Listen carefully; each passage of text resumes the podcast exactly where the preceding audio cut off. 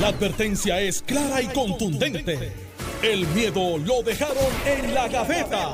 Le, le- le- le estás dando play al podcast de Sin, miedo, de Noti1630. Buenos días, Puerto Rico. Esto es Sin Miedo en Noti 1630. Soy Alex Delgado. Ya está aquí con nosotros el senador Carmelo Ríos, a quien le damos los buenos días, senador. Buenos días, tía Alex. Buenos días aquí el compañero que hoy vino eh, vestido de árbitro del Partido Popular haciendo un homenaje a Full Locker. Y Estamos esa aquí, tienda no existe aquí. ya, ¿verdad? Eh, No, yo creo que sí. Mejor listo ah, para acá, eh. Ah, ya. Cachín. Eh, cachín. Por, está cachín. por eso es que Raymond acaba de acelerar el carro ahora mismo para venir para acá. No, no aceleren, que hay... Eh, Mira, y- y- Mato, ¿por qué, tú, ¿por qué tú viniste vestido de árbitro? Bueno, es que después de aquí hay una reunión ahí en, en la Cámara y pues, tú sabes, para que los trabajos cojan bien. pues, Pero por Tatito. Tatito me dijo el, ¿cuándo fue? Hoy es viernes, Bien. el mar, el, el miércoles, que fue al programa, me dijo eh, que hay una unidad como nunca antes Claro en la que sí. delegación del Partido Esto no- Popular. Eso es un vínculo indisoluble. Eso estamos sí. ahí. hay una unidad de propósito, los malos contra los buenos. No, no, no, no, Unos no, contra no, otros. no. Ellos están unidos en eso. Mira. tú contra mí. Y, y el que me llamó esta mañana, que si el detector de metal en la entrada a la presidencia, eso lleva allí como siete años que yo recuerdo. ¿Quién la puso? Aponte. Yo, Pero ahora le pusieron batería. yo vi, yo, yo vi una guaguita de Genesis Security Y no era para poner. Y, saliendo de allí. Mira, era para poner placas este, solares. ahí, ahí entonces reunión hoy del Partido Bueno, no, Popular. no, pues, una, una reunión de trabajo ahí en la Cámara, pero por si huele un peñazo, Yo digo, pensé que si había hay una conseguido, diferencia. pensé que habías conseguido un, un, un part-time en una tienda de tenis. No, no, no, no, pero está para que todo coja bien. Está todo, todo en orden. Todo orden. Mira, orden. José Luis está bajando del avión y tú sabes que él viene de un área donde estaban conmemorando el D-Day. De hecho, todavía no ha hablado José Luis Dalmau. Bueno, que el viaje es largo. Este, pero, ¿De dónde? eh, de un sitio por... ¿Pensilvania? Eh, No, no, no, no, no, no, Europa, Europa. A Europa. Eh, de un sitio donde se conmemora mucho el D-Day.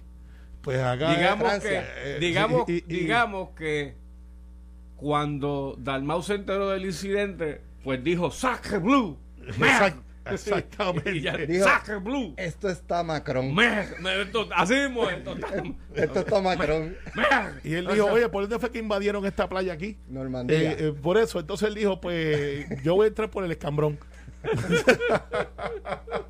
Mira, un saludo a mi mamá, que debe estar escuchando. Anoche me tiré mi primer all-nighter como hijo, empecé un ciclo de vida nuevo, todo está bien, Qué gracias a Dios. Ah, Gracias al Facultad de Professional, esa sí la voy a anunciar porque se portaron bien. La primera vez que duermo en un- una cómoda camilla allí de, de hospital, pero con mucho gusto. Y hoy se levantó con mucho mejor semblante y Qué vamos a ir bien. Eso es así. eh, pero, mucha eh, mucha pero- pero- salud, ¿verdad? Este, para a ella. Lidia y- y... a papi. Eh, he sido bendecido, tienen casi 80, papi 83, ella casi 80. Es la primera vez que nos pasa, yo soy hermano mayor. Y es una reflexión, Alex, porque a veces ya Ángel pasó por eso. Sí, yo no sé si tú lo has pasado. Bueno, sí, tú lo pasaste. Sí. Eh, como uno cuando los, uno chiquito, los padres cuidan a uno y de momento tú los ves y los ves sólidos. Este, como me pasó a mí y de la noche a la mañana recibe esa llamada, mami está en el hospital y tú dices, ¿por qué pasó? Y cuando de momento dices, pues esto ya no es que entró y salió, se va a quedar overnight, ¿quién cuida? ¿Qué? Entonces somos tres hermanos, yo soy Bueno, el mayor. Yo y tú decir, bueno, pues yo estoy trabajando por el día, yo cojo la noche y mis hermanos todos, que a veces nos llamamos para comer, para hacer otras cosas, ahora es, vamos aquí cuidamos, mis hermanos son espectaculares. Qué bueno. Pero es un ciclo que vi, comprendí y dije, uh, tengo 48 años y acabo de empezar este ciclo. Ahora me toca cuidarlos a ellos. Eso es Claro. así. Y, Claro. y mucha gente que está pasando por eso, pero vamos para adelante. Sí, Bueno, este, Vas a ir bien, no sé con qué quieran empezar. Hoy es viernes. Bueno, ya empezamos bien. Este, Yo creo que. ah, yo tengo que hacer una nota aclaratoria para. Vamos a hacer una pregunta. Bueno, Vamos a arrancar de- con esto. después Que la que pregunta dejen que bueno, anoche que ni dejen- Alejandro pudo contestar, ni Aníbal pudo contestar, ni Zaragoza pudo contestar. ¿Quién manda en la pava? No te puedo contestar. silencio, No te puedo silencio. contestar. Bueno, que Y ese que- silencio. bueno, los populares. Los populares. Pues claro, la base del Partido Popular. Mira, ok, va- vamos a atender, mira, vamos a atender el elefante, ¿verdad? En la sala. ¿Te, te vas a tirar primero? Bueno, no, lo que pasa es que, es el de la cri- cristalería. bueno, lo que pasa es que lo primero que hay que aclarar que no es un incidente múltiple en donde tenemos tres compañeros representantes en una sola controversia. Yo creo que eso es lo primero que tenemos que, que, que aclarar para todo fin práctico. El reglamento de caucus que nosotros tenemos impide que temas tan delicados como en este caso el salario mínimo se atiendan pues por Zoom o por la madre de los tomates, aunque es verdad, hay vistas, vistas públicas por Zoom, que eso ha podido mantener el ritmo de trabajo de la Asamblea Legislativa y hemos tenido llamadas para coordinar planes de trabajo, pero, pero, pero este proyecto que ya conseguimos las 22 firmas y votos del Partido Nuevo en la Cámara para votar a favor del aumento salario mínimo 8.50, 9 dólares y 10 dólares a discreción de un comité de trabajo, que yo espero que esto sea tema el después de la pausa. Pues mira, se consiguieron los votos y se hizo el trabajo. El compañero Domingo Torres García hizo el trabajo, el proyecto era del compañero Héctor Ferrer y yo espero que el gobernador, en vez de enviar un proyecto que va en contra hasta del informe que él mandó a encomendar, que, que nos hizo llegar copia, simplemente con cabeza fría nos sentemos, porque el gobernador puede convertir en ley el 850 en enero mañana y tenemos tres sesiones legislativas para dialogar sobre el medio peso fugitivo y los 10 dólares que no son mandatorios, sino producto de un, de un trabajo, de un informe de revisión de salario mínimo. Dicho eso, volvemos a la controversia. Pues sí, hubo un caucus que empezó caliente, el compañero Jesús Manuel insistió que la presencia de, de Héctor Junior tenía que estar, simplemente no se aceptó, el paro y se fue, eso es una controversia y quedó resuelta y atendida, la legislación se aprobó. La segunda controversia, que yo espero que Carmelo me dé la razón por lo menos en el principio básico, los presidentes de Cámara y los presidentes de Senado tienen toda la latitud y longitud jurídica para hacer movimientos de comisiones y movimientos presupuestarios. ¿Me equivoco, Carmelo? No, no, eso es correcto. Pues así las cosas. No, pues no, hubo- no me hagas la otra pregunta, pues entonces el testigo se te va. No, no, pero no, Se te va a virar. Pues ciertamente, en, en- en un incidente que se debió haber atendido con cabeza fría y en la intimidad de la oficina presidencial o en un almuerzo donde tú quisieras, pues, pues desgraciadamente, pues eh, se hizo un movimiento presupuestario en una oficina y el, el- el- y, co- y el compañero Cruz Bulgo entendió que no procedía y, y asumió una- postura.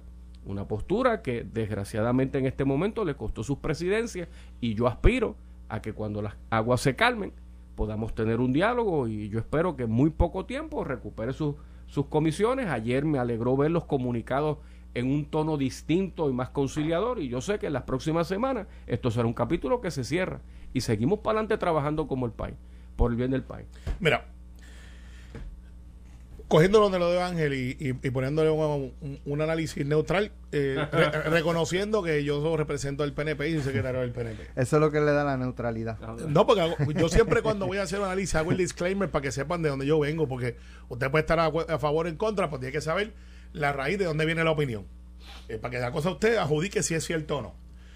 Los presidentes tienen libertad plena para hacer lo que se llama las comisiones, porque por eso es que se llaman comisiones. Presidentes de comisiones y por lo general aquí hay una eh, un, mito de que todos los legisladores de mayoría tienen que tener comisiones. Eso no es así. Hay algunos que hay les- presidentes que han dicho a ti no te voy a comisión, pero te voy a dar más presupuesto. Porque hay legisladores que no quieren comisiones. Dame presupuesto y con eso yo puedo bregar en el distrito. Eh, para emplear gente, hacer cosas y así por el estilo. Aquí lo que pasa es que esto no es nuevo, no es este evento de Ramón Luis, no es el evento de Héctor Ferrer, no es el evento de Jesús Manuel, no es un evento aislado, es que yo difiero. Este evento comenzó desde que levantaron la mano a ver quién iba a ser presidente de la Cámara, donde Jesús Manuel compitió y hasta el último momento, aunque muchas figuras prominentes del Partido Popular lo nieguen, estaban cabildeando como se hace a favor o en contra de Tatito Hernández. Sobre todo los que le dicen el establishment. Los, los que están este que ocuparon posiciones y pasaron ahora a otro plano político, pero están dentro de la estructura, no querían a Tatito, eso no es un secreto. Los muchachos más jóvenes y algunos de experiencia dijeron es hora de quitarnos, vámonos con Tato, eh, porque después de todo, ellos mandan ahí y nosotros acá. Y ese pauau se da. Y siempre están los jóvenes, esto ha pasado en cada vez que yo he juramentado, las cinco veces, que son tres o cuatro siempre que dicen, vamos a ponernos en coordinación y vamos a acabar con los viejos, nos toca a los jóvenes. Y después uno de los jóvenes viene y le dice al otro, mira, se están poniendo de acuerdo allá. Y viene uno de los viejos, como le dicen en el campo, se lo trae y se acabó la, la comparsa. El hecho aquí es que esto después continuó siendo evento tras evento donde Tatito ha ido retando la figura de José Luis Dalmau. José Luis Dalmau, en mi opinión, de una manera atípica, no hizo lo que líderes de su partido como Hernández Colón, Miguel Hernández Agosto, José Ronaldo Jarabo, en aquel momento hicieron. Que ante la primera eh, sintonía, Déjame- el, el primer síntoma de indisciplina, eh, Macetti para el cuartel. Eso no pasó. Y Tatito fue ocupando un espacio eh, con unos desaciertos brutales eh, para la opinión pública y mucho popular molesto, pero nadie le hacía frente porque José Luis dejó que esa pelea se fuera engordando hasta que ahora, cuando José Luis le nombra a Ramón Luis obviamente Ramón Luis le es leal a José Luis, por eso es que José Luis lo nombra, para que me vea Tatito allí, se le enfrenta y sale Jesús Manuel, que en eso estoy de acuerdo con Iván. Jesús Manuel no debió haber abandonado el Caucus, porque abandona el lugar y dice... Pero "No, Jesús Manuel aclaró ayer, eh, digo, y Ángel Matos quizá nos pueda arrojar luz.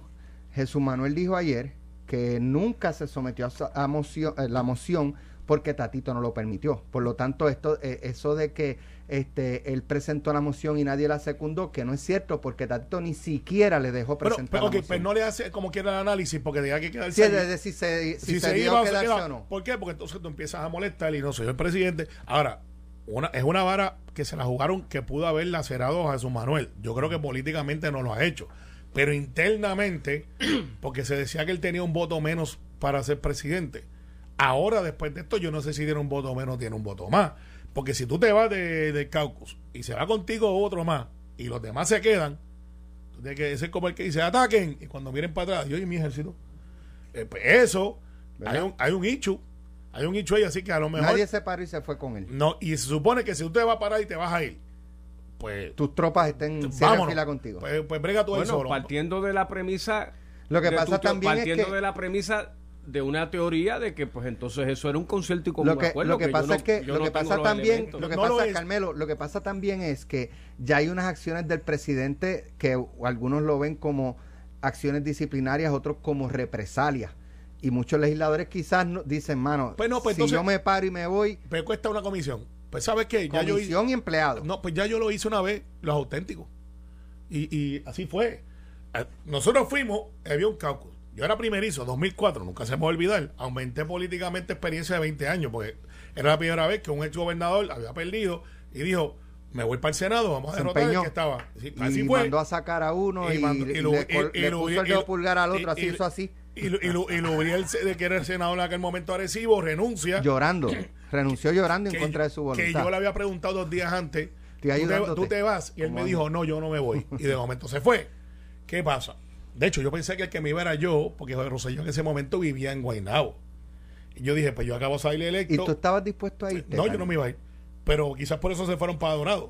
Sí, pero ahora lo dice joncando como no, un no, camaro. no, no, porque me fueron a buscar. Ah, de verdad. Sí, a mí fueron a buscar. Eh, yo- yo dije, ¿Cómo "Para- es Monday, Sunday, Monday? eh, ¿Cómo es? Monday, Monday- no, pero yo te Mon- puedo hacer Sunday- un libro. eh, Monday Morning Quarterback. Yo te- de hecho, te puedo decir quién abrió. Diez- ah, sa- ¿Cuánto es? Eh, 16 años después. Ah, yo me hubiese 20 quedado. No, no, yo saludo a Javier Russell, que fue el que abrió el, el, el portón del, Olma- del de apartamento donde vivía, para que Rosselló entrara a las 11 de la noche a hablar conmigo. José yo, Ramón Liriera Padre, Carlos Pagán, Luis Oberrío, Vale. una comitiva grande. Eh, pues nada, Sin meterte en un lío, ¿qué te ofrecieron? no, no, no, de verdad, hablamos y Pedro Jefe de la comprendió. agencia, No, ¿no? Pedro comprendió y me dijo, ¿sabes qué? Uh, eh, no, ayúdame a ser presidente del Senado y me explicó por qué.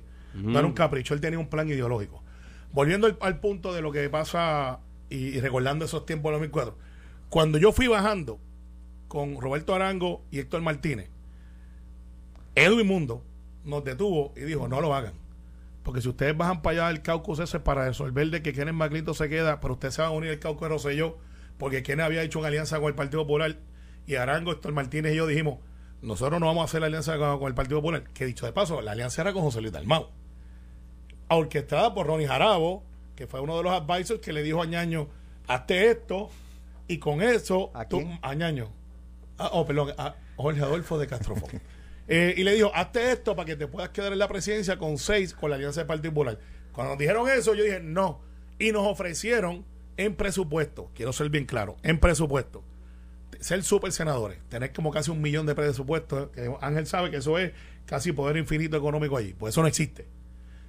Bajamos y le dijimos, Pedro, no estamos contigo para la presidencia, pero no vamos a hacer alianza con el Partido Popular, nos abstenemos, tienen la mayoría del caucus, tú eres el presidente.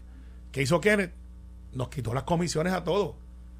Porque nosotros no nos vendimos por presupuesto, es una cuestión ideológica. Y si tú tienes un legislador que le, que, que, le pesa más su presupuesto de oficina que lo que él cree, pues tienes un legislador que es cobarde. Y te lo digo porque los muchachos que y muchachas éramos 16. Solamente 6 se quedaron allá y el resto de, los legisladores se fueron con Pedro ante la Alianza Popular PNP para mantener una mayoría ficticia, no ideológica. Y esto lo puedo decir ahora, y Kenneth es estadista, es uno de mis mentores, dicho sea de paso, pero eso fue lo que pasó. Y si Jesús Manuel tiene unos soldados que se venden porque no tienen criterio porque le van a votar los empleados. Uy, de hecho, de los dos empleados que trabajan conmigo, una era Yachira Lebrón, hoy representante, y Rolando Meléndez, hoy vicealcalde de Bayamón, jóvenes que yo los recluté y que en aquel momento yo tuve que ir y darle cara y decirle, muchachos, yo tomo una decisión que nos va a afectar a todos. No van a trabajar conmigo. Kenneth fue decente y los mantuvo, hizo una maldad y me los mandó con Jorge Adolfo. Pe- Pero mantuvo los empleados.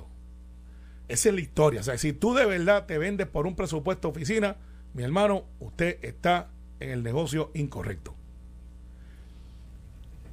Bueno, Ángel, con relación a esta que- controversia, para mí las dos partes de la controversia, tanto Tatito como el compañero Cruz Bulgo, ya esto ya, asunto finiquitado.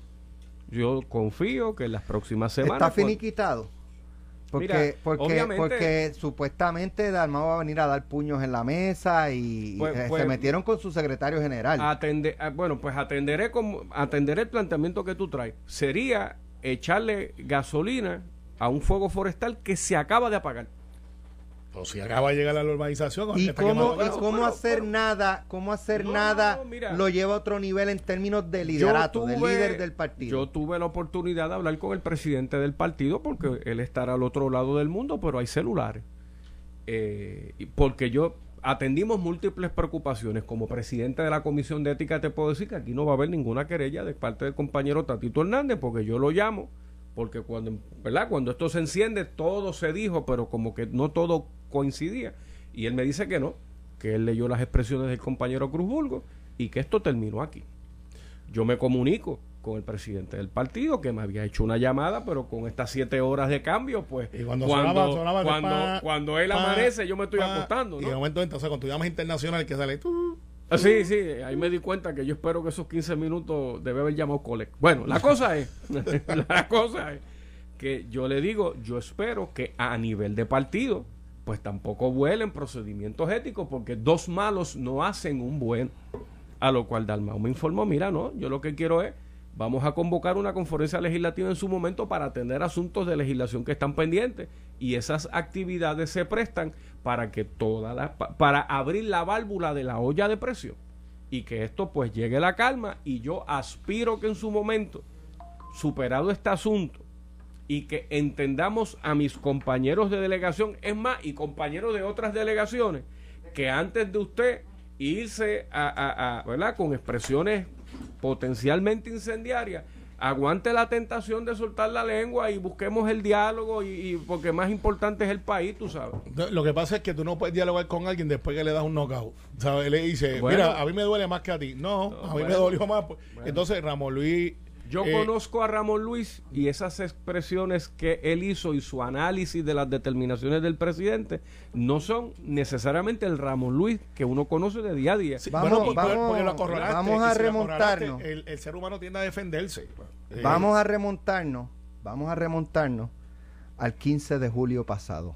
Eh, cuando fui seleccionado presidente en febrero, los populares me seleccionaron para buscar un consenso dentro del partido y una unidad dentro del partido. Pero esa unidad conlleva disciplina. Y ayer yo hice la advertencia que hasta el día de ayer yo he mantenido silencio ante esas controversias, pero hasta ayer. Que no, que no confundan la buena fe con otra cosa. Así que hasta ayer yo mantuve eh, esa disciplina de la ropa sucia se lava en casa. De hoy en adelante, el que no cumpla con la disciplina del partido, pues yo utilizaré el reglamento y el poder como presidente del partido para ejecutar. ¿El presidente de la Cámara estaba en la reunión del Consejo General? No se excusó y envió al vicepresidente eh, Varela porque él está también formando parte de los que fueron a Utah al seminario electoral. Ok. O sea que él no escuchó esas advertencias que usted dijo anoche. Bueno, la, la debe haber escuchado de manera de que la gente que estaba allí en el partido pues también forman parte de la Cámara de Representantes, sus compañeros de la Cámara y otros miembros de la colectividad. Y que él va a tener que entender que esas son las reglas de juego de ahora en adelante. Pero, pero, pero el mensaje no es para él, el Ah, no. mensaje es para todos los populares. cosa. El mensaje- ¿Dónde que estaba Tatito? Ah, ¿En ese entonces? Sí. Ah, no, no me... En Utah. Ajá. Eso Era- era- no era en Utah, era en Washington, No, era que estaba. En en Utah, Utah estabas estaría tú. contigo. Exacto, pues yo estaba en Utah y yo no lo vi allí. Exacto. Estaba No, cortando eso fue. Washington. Él- él- fue Washington. Eh, Toñito Cruz estaba en Utah Ahora, o el seminario electoral. ¿A quién le va a aplicar el reglamento de Almao en, esta, en este caso? En esta, bueno, en esta controversia no hay ninguna necesidad de, de aplicar reglamento alguno. De nuevo, Ni una siquiera ra- a, a Cruz Burgo por, por eh, acusar al presidente de la El Cámara de pedirle que cometiera Burgo, un acto ilegal. El compañero Cruz Burgos sometió a la- un comunicado de prensa dando por terminado este asunto y reconociendo que debió haber atendido de mejor manera sus se expresiones. asustó, se asustó. Bueno, no. bregó, no, bregó, no. bregó la, la, la, la, acción bueno, Y- disciplinaria. pero lo que pasa es que esto está pegado con, con- con ese puente que está roto, lo están resolviendo con una curita. Y eso pues ni con Crazy Glue se pega. Porque ahora tienes el otro bicho que te va a explotar la semana que viene. La semana que viene, cuando salga Héctor Ferrer Jr. de la cuarentena, eh, viene para acá. Te llamó. Eh, no, no, Ah, no, pues entonces, pues, que estoy analizando porque... Ah, pues, no, menos eh, mal que es un eh, análisis neu- neutral, dijiste que hoy era tu análisis. ese era el anterior, este no. Este viene con toda la mala intención del mundo, pero sin miedo. Pero va a ser verdad como quiera. Cuando empiece lo del salario mínimo, que ahora pasa el Senado, y en el Senado, pues tú sabes que ya el gobernador ha, ha- ha puesto una nueva propuesta sobre la mesa, que no está muy lejos, que es lo que yo venía diciendo, Lejísimo, pero no, no, pero aquí y te explico, y eso es por lo que estaba en la discusión, estoy trayéndolo para Mm. traerlo. Porque pues aquí hay yo no puedo elegir la inteligencia y hay muchos analistas que le deben puntos al IQ y pues, para no decirles bruto, eh, Ah, que, han, bueno. que han tratado de sacar de contexto Menos lo que yo neutral.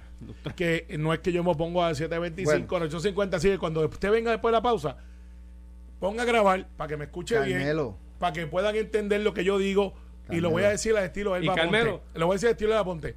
Escuchen. Pero va a ser neutral, Carmelo. Claro que sí. Estás escuchando el podcast de Sin, miedo, de Noti1630. Bueno, ya estamos de regreso. ¿Cuánto va a ser el salario mínimo? 50 en 8.50. enero. Fíjate, déjame. Vamos a pensar que lo que estamos de acuerdo. El- el gobernador- eh, gra- Carmelo, gracias. No, no, pues hay cosas que estamos de acuerdo. 8.50 en enero. En eso, Y después, en el proyecto de la Cámara 338, en informe de conferencia hasta con votos del PNP, que ahora está en el Senado, que se debe llevar a votación, y algo me dice que votos habrán, tiene los 9 dólares en vez de julio, en octubre del 2023. y aquí es que viene. Y una recomendación a 10 dólares para, o- perdón, 22, cincu- eh, perdón, Ok, 850 850 ahora en en enero. enero. Enero 2022. Octubre 2022, 9 dólares. Eh, 10 meses después. 8, Diez 9 meses meses, de- después. ¿Sube a cuánto? A 9. 9. Y un año después a 10. Ese 10 condicionado en que la Junta Revisora del Salario Mínimo determine si aguanta o no aguanta. Ahora que vamos. Y el Ok. 1050. Ok, espérate. ¿Cómo es?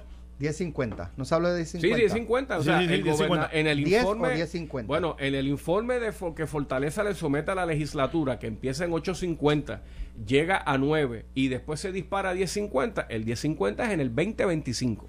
Ok, y ahora vamos, y quiero, Alex, bueno, aquí ustedes me graban. Por favor, grábenme. Suave. Porque hay dos o tres que malintencionados han tratado de decir que yo aquí le he dicho a la gente que iban con 725, eso es falso. No sea charlatán. Eh, ya que si van a hacer la mal, la ganan bien. El gobernador está disponible para firmar, no de ahora, desde hace tres meses, antes de que el presidente de la Cámara trancara el proyecto de Héctor Ferrer, 850.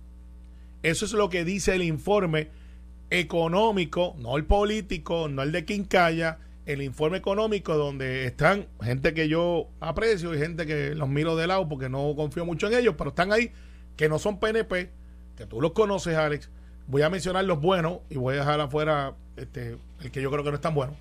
Eh, pero el economista Villamil, que pues, yo no lo he visto en ninguna convención del PNP, nadie puede decir, yo creo que él es economista primero, segundo, tercero, y no sé ni siquiera su afiliación política, pero sé que no es estadista. Estaba Sores, estaban las uniones, el United Auto Workers, que en Puerto Rico están representados y tienen otro nombre, eh, la UTICE, que es una unión también laboral, y habían como 8 o 10 sectores. En esos 8 o 10 sectores recomendaban 8.25. Sin embargo, el gobernador dijo, podemos llegar a 8.50, que yo creo que es más que razonable, porque no se aumenta el salario mínimo y nadie puede, escúchenme bien, nadie puede vivir con 7.25. No puede. Esas son mis palabras tal y como son.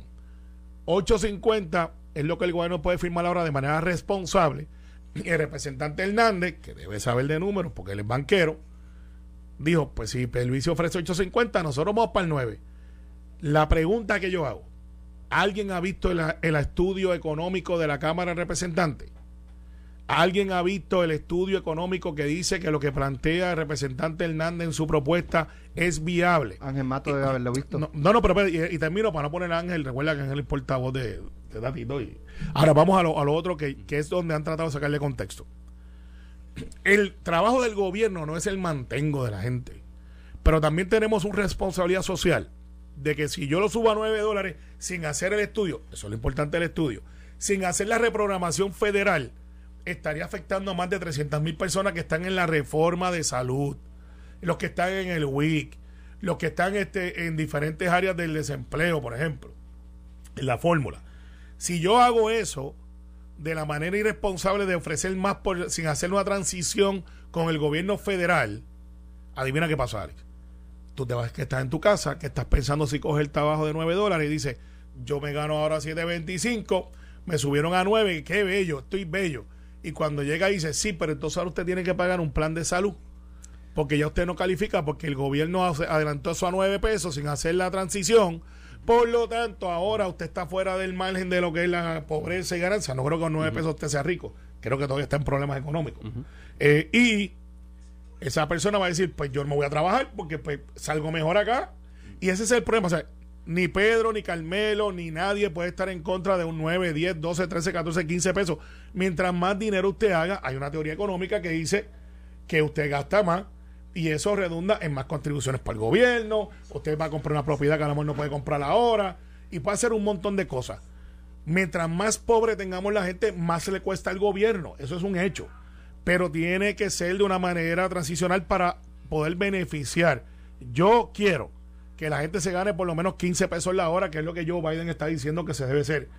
Pero Julio Méndez, que es un restaurateur aquí, eh, don Héctor Rivera, que tiene un supermercado local, eh, y por decirte algunos que son pequeñitos, René de Burbuja, Rey de Metropol, puede pagar 15 pesos la hora hoy. Está bien, pero, eso- pero la pero discusión digo- no es 15, Carmelo. Está bien, pero 15, 9. Pero, chico, no es Diez. 9. Bueno, chico, 9 sí y 8.50 también. Porque si tú tienes un estudio que, o- que un incremento de un dólar 50 centavos no hace mella, ¿cómo es posible que un tercio de ese estudio, medio peso más, hunda el país, chico Carmelo, que es a lo que te quiero llevar? Escúchame, escúchame, papá, escúchame. A lo que te quiero llevar es, de nuevo, yo, el proyecto de la Cámara 338 se trabajó con Cámara, Senado, con mayoría, con minorías y con fortaleza. Sí, yo estaba Y allí. eh, pues, pues chico, pues, pues, pues, ay, ese es el estudio económico, el trabajo en el Ejecutivo y el Legislativo. Y yo leí el estudio de ustedes que propone hasta 1050. Mi controversia es 2025.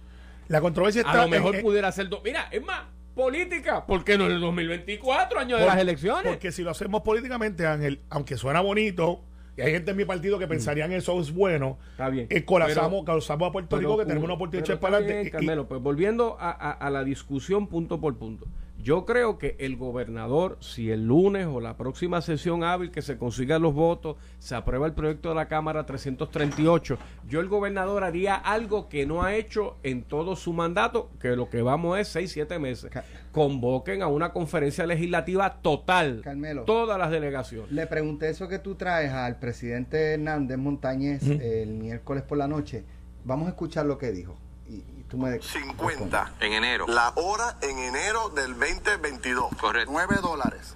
El 1 de octubre del 2022 y el 1 de octubre del 2023 son 10 sujetos a la evaluación económica del comité que está alineado con la aspiración. Alex tiene un punto que lo había discutido con Carmelo Río. Eh, tráelo, Alex. Y es básicamente la preocupación de que si se pasa de 8.50 saca una cantidad considerable de personas de eh, ayudas eh, económicas, ya sea eh, reforma eh, médica, Pero, eh, qué- el- pero qué el bueno que PAN. trae ese ¿Y planteamiento. cómo se va a atender eso? Qué bueno que lo trae. Está en las manos del gobernador el cambiar los state plan en el Departamento de la Vivienda y el. Departamento de la Familia. No requiere acción legislativa. Eso lleva años. Y no solamente eso, lleva años haciendo un planteamiento de administraciones PNP y populares de que llegó la hora de motivar a ciertos sectores que no le quiten el incentivo. No está en las manos de la legislatura. Y, el- aclarar y- y- y be- y beneficios de ayudas federales. De eso estamos hablando. Eso estamos hablando. Eso, pero no, no hay que contar con, con aprobación del gobierno federal. no, no me especifiqué bien. La- las entidades del gobierno de Puerto Rico que manejan la- el plan 8, los residenciales, todo lo que tiene que ver con vivienda asistida, con programas de vivienda, es el Departamento de la Vivienda Estatal. la empresa- y, lo- y los cupones, es el Departamento de la Familia. La empresa privada siempre. Mira, él me da la razón y te voy a Él explicar dice por que qué. no hace Sí, falta, no, no, no. es, es que es- no hace es falta verdad. acción legislativa. Es el verdad. gobernador con una firma No, no, No, eso, no, eso no, y eso no fue lo que él dijo. Y eso no fue lo que él dijo. Espérate, te voy a explicar. cambia el state plan. Eh, no, no, espérate, es que ahora vamos a identificar. Lo que dice el presidente de la Cámara es correcto. No requiere acción legislativa lo del state plan. Tampoco requiere firma del gobernador. El state plan es que yo programo unas, unos bloques de ayuda con el gobierno federal y le digo, este es mi plan de trabajo y el gobierno federal lo tiene que aceptar y aprobarte el state plan. O sea, que tampoco está en las manos del gobernador. Por eso es que Pedro dice, dame 850, vamos al 9, no te conformes con 9, puede ser más. Dame tiempo de yo ir a hacer el state plan, que tú sabes que el gobierno federal en octubre es que cierra el año fiscal, no es en julio como nosotros, y decirle, mira, Puerto Rico va a cambiar de 725 a 850. Pero tienes más de un año, porque Pero no es espérate. octubre de este año, es octubre del Lo que 23. pasa, Sí, Ángel, pero, si tú no cambias, lo que trae Carmelo es que cambiar el state plan toma tiempo. Puede tardar uno o dos si, años. que si en octubre del año que viene no has cambiado el state plan o estás en espera Pues no se supone de que, que- el gobierno federal te responda si acepta o no Exacto. el cambio, Ajá. Tú lo aumentas a 9 y como todavía el state plan sigue Ajá. siendo el mismo, Exacto.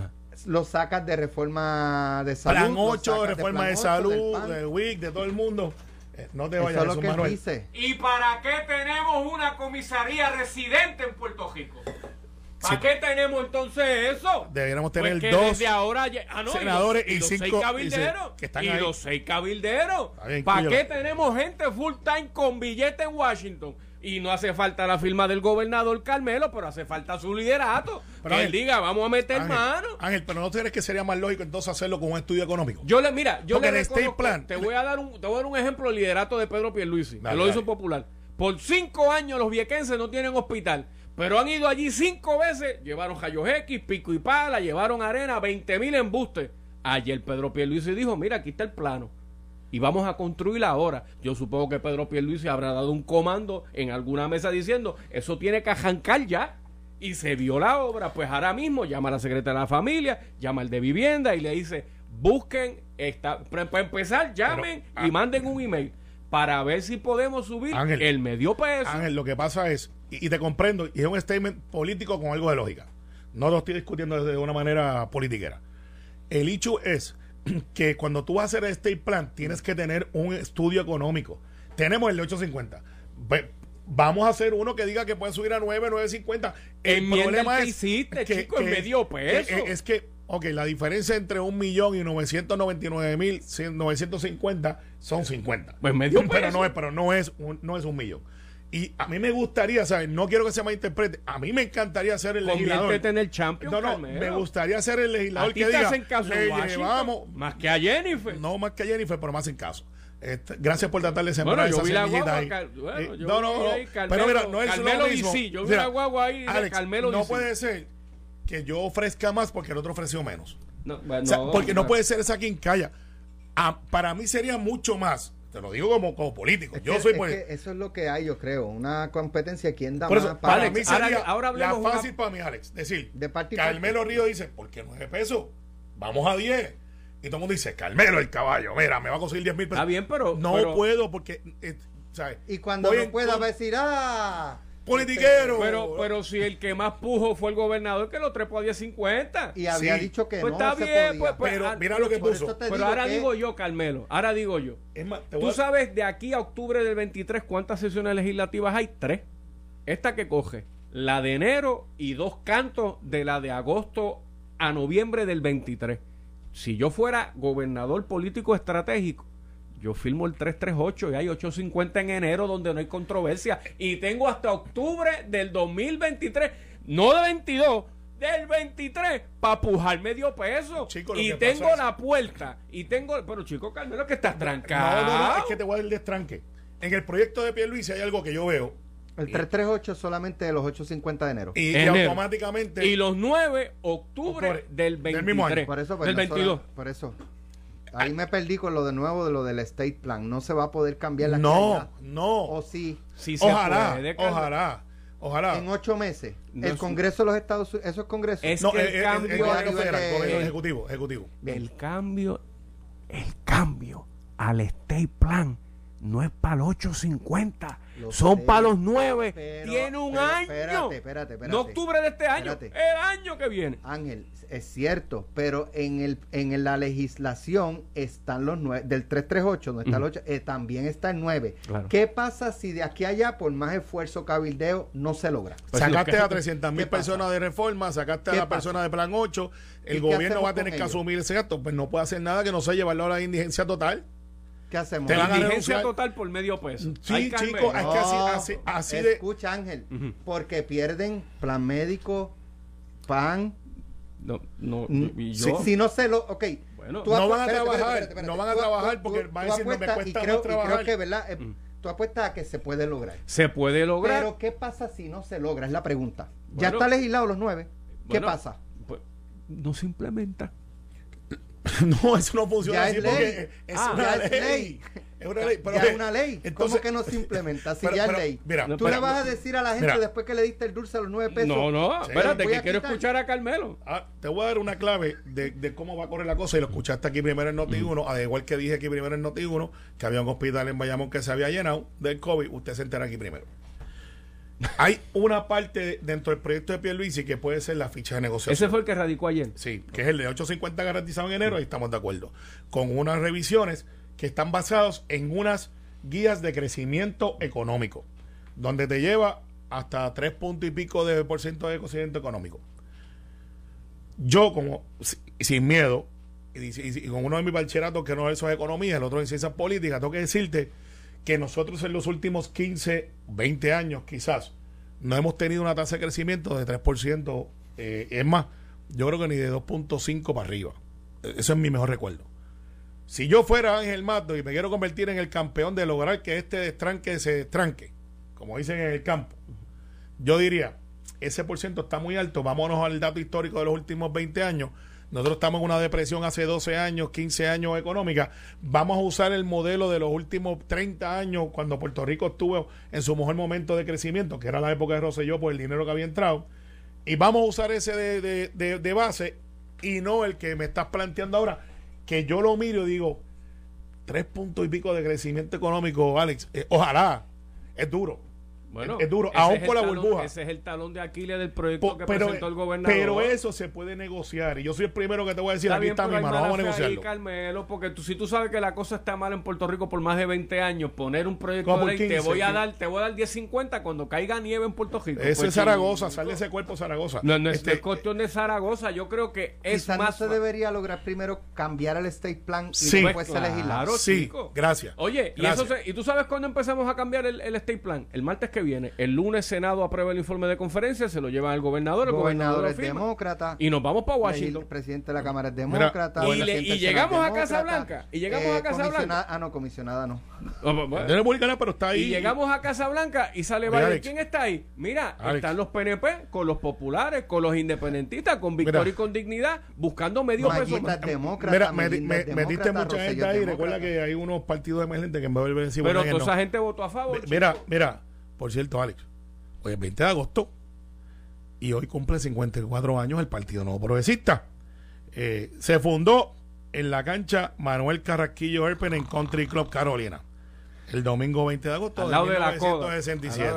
1967. Al lado de Así que, exacto, sigan durmiéndose ese lado y seguimos vivos, sigamos vivos Se y somos partido de mayoría. Entonces, Felicidades al Partido Nuevo Progresista. el informe económico que el gobernador, ¿verdad? Eh, encomendó 8.50 en enero del 22, Estamos de acuerdo. 9.50 en julio del 23 y 10.50 en enero del 25. Sí, pero el 950 para ser responsable tiene unas métricas.